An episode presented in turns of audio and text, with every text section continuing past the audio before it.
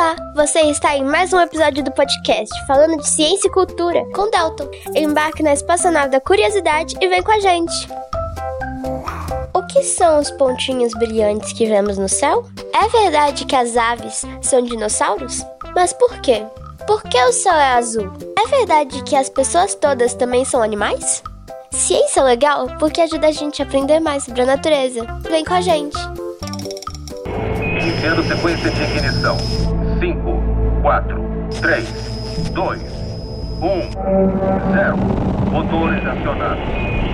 Decolagem.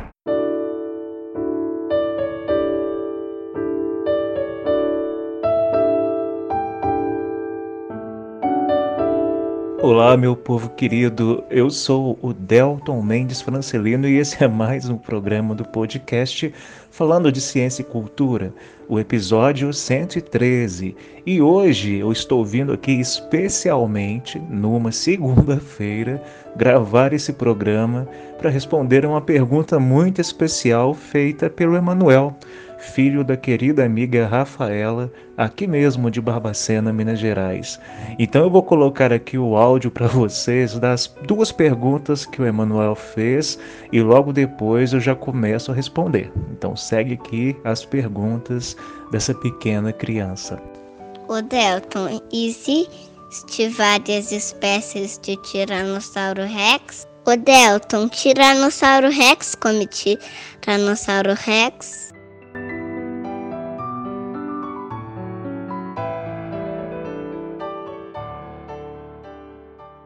Vejam, gente, que essa é uma pergunta, né? São duas perguntas muito inteligentes.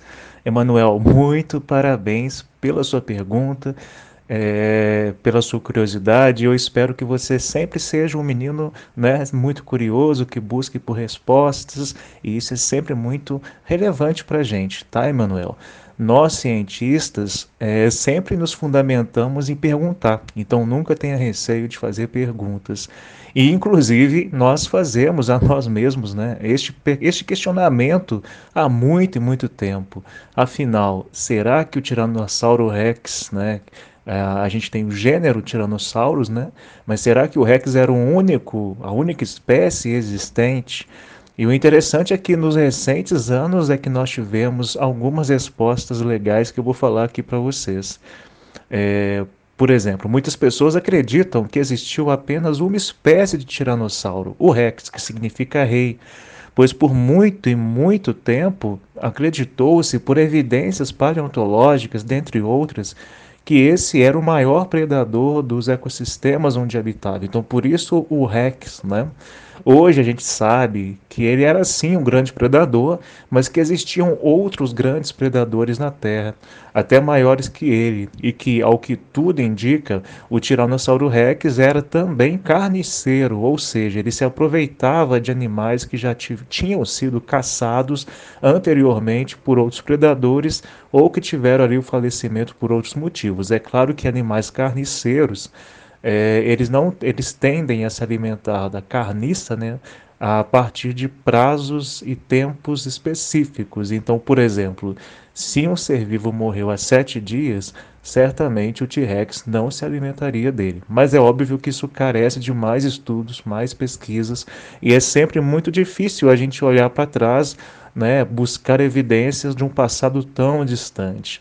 Então é difícil afirmar, mas nós sabemos, até por outras espécies que vivem hoje em dia ainda no planeta, inclusive outros répteis, lembrando que os dinossauros são répteis, então o Tiranossauro Rex também era um réptil, réptil né? É, nós sabemos que diante da falta de alimento é possível que haja canibalismo, ou seja, mesmo espécies que não têm hábitos de comerem seres vivos da própria espécie, diante da ausência de alimento, podem passar a ingerir em determinadas populações, não em todos os grupos que existem dessa espécie pelo planeta.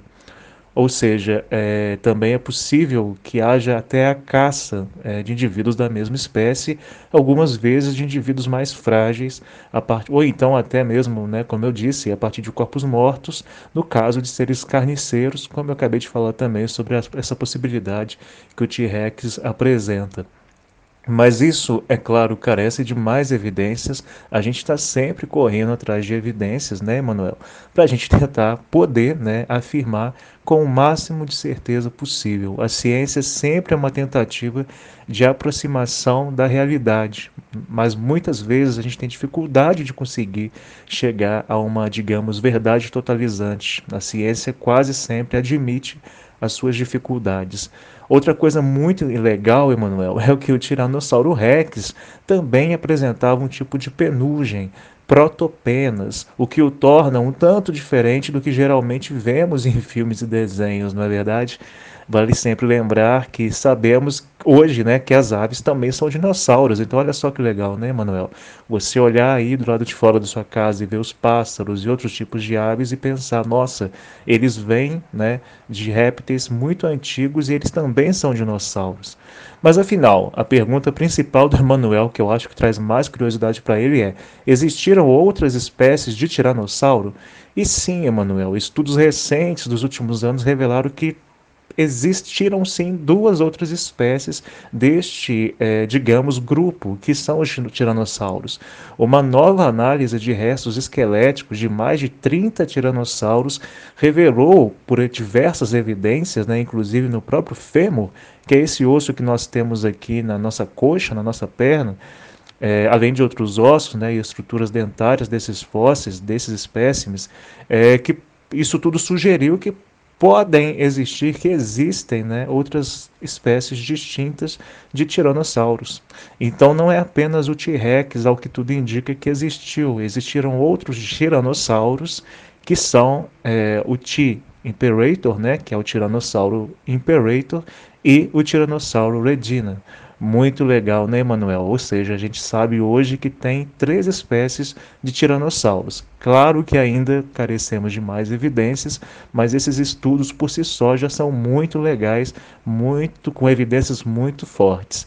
Vale também lembrar, para encerrar esse programa, gente, que o tiranossauros, né, que o tiranossauro, né, no português, é um gênero que possui vários dinossauros, né, nesse caso é, considerando essas duas outras espécies das quais eu acabei de falar, e que eles viveram no final do período Cretáceo, há aproximadamente aí 66 milhões de anos, ou seja, a era Mesozoica, que é a era que, na qual os dinossauros evoluíram na Terra, e que tem né, uma subdivisão ali de três períodos, né, a gente vai ter a, a, o Cretáceo como o último deles, é interessante pensar que o T-Rex, então, e essas outras variações de espécies não viveram ao longo de todo o período, digamos assim, que os dinossauros habitaram a Terra. Eles eram espécies relativamente recentes, né, quando o grande meteorito atingiu a Terra e extinguiu mais de 80% das espécies que existiam aqui. Outra coisa muito interessante que muita pouca gente sabe é que os tiranossauros eles viviam na região norte da América, da nossa América aqui, né, onde hoje atualmente são os Estados Unidos, Canadá e parte norte do México. Ou seja, não existiram tiranossauros em todo o planeta e nós nunca vamos encontrar fósseis de dinossauros rex, de tiranossauros rex é, e dos outros dois, né, das outras espécies que eu trouxe aqui para vocês aqui no Brasil. O Brasil, a Argentina, o sul da América é, ao que tudo indica, uma das regiões do planeta, junto com uma parte da África, onde os primeiros dinossauros surgiram, onde a gente encontra os fósseis mais antigos. E isso também é muito interessante. É, o último fato de muita reflexão para nós né, na ciência e para você, Emanuel, é que como o meteorito que atingiu a Terra há 66 milhões de anos atrás atingiu justamente a região ali da costa do México e numa angulação de cerca de 30 graus, é, todos os seres vivos que habitavam a América do Norte, ou pelo menos a grande maioria, incluindo os tiranossauros e o Tiranossauro Rex, foram extintos quase que instantaneamente por conta desse impacto que gerou uma grande explosão e um grande cataclismo naquela região de imediato. Vale lembrar que esse cataclismo provocado em todo o planeta pela queda do meteorito não foi automático, né, gente? É, foi aos poucos que outras regiões mais distantes da região onde esse grande meteorito, que tinha cerca de 10 quilômetros, atingiu a região ali de onde hoje é o México, essas outras regiões mais distantes foram afetadas aos poucos ao longo de muito tempo após a queda dessa grande rocha cósmica. Tudo isso, então, é muito interessante para a gente pensar, e é por isso que perguntas como a sua, Emanuel, são tão importantes. E pode ficar sempre à vontade para mandar mais perguntas. É, então é isso, pessoal. É isso, Emanuel, Rafa. Espero que eu tenha respondido parcialmente a pergunta de você, né, Emanuel? E estamos aí juntos na luta sempre pelo conhecimento científico, pelo senso crítico e por perguntas. Perguntar é sempre importante para o conhecimento. Grande abraço a todos vocês e até o próximo programa.